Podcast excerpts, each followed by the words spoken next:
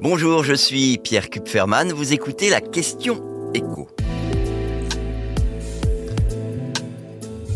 Qui sont l'homme et la femme les plus riches du monde? Pour la première fois dans l'histoire du classement annuel des plus grandes fortunes de la planète, classement établi par Forbes, eh bien, il s'agit de deux Français. Alors, l'homme le plus riche du monde, je ne vais pas vous surprendre, hein, c'est bien sûr Bernard Arnault, dont la fortune est estimée par le magazine Forbes à 211 milliards de dollars. Ça fait 193 milliards d'euros. Et pour faire une comparaison, bah, cette fortune, elle représente moins de 1% du total de ce que possèdent les Français. Leur patrimoine immobilier, leur patrimoine euh, financier, enfin tout ce qu'ils possèdent. Et il faut souligner que cette année, Bernard Arnault est l'un des rares multimilliardaires de la planète à avoir vu son patrimoine augmenter. Ce qui fait qu'il a accentué son avance à la fois sur Elon Musk et sur Jeff Bezos. La différence avec le fondateur d'Amazon, atteint désormais une centaine de milliards de dollars.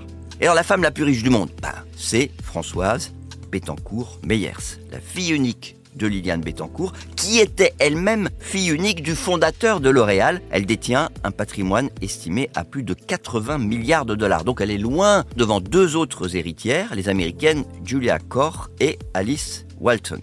Il est d'ailleurs à noter que pour l'instant, la part des milliardaires héritiers est largement plus forte chez les femmes que chez les hommes. On peut aussi noter que la fortune de Françoise Bettencourt-Meyers a augmenté, elle aussi, en 2022, alors que ce n'est pas le cas pour euh, les deux milliardaires américaines qui arrivent derrière.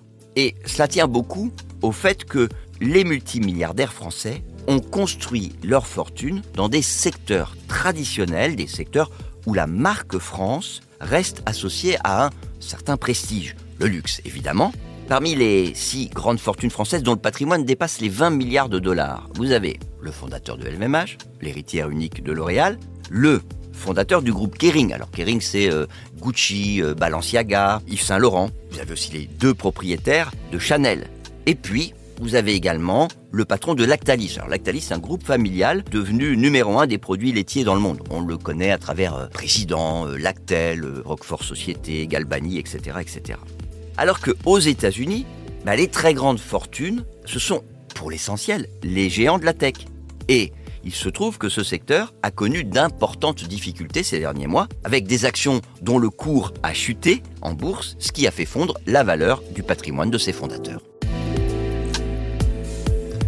Venez d'écouter la question écho, le podcast quotidien pour répondre à toutes les questions que vous vous posez sur l'actualité économique. Abonnez-vous sur votre plateforme préférée pour ne rien manquer et pourquoi pas nous laisser une note ou un commentaire. À bientôt.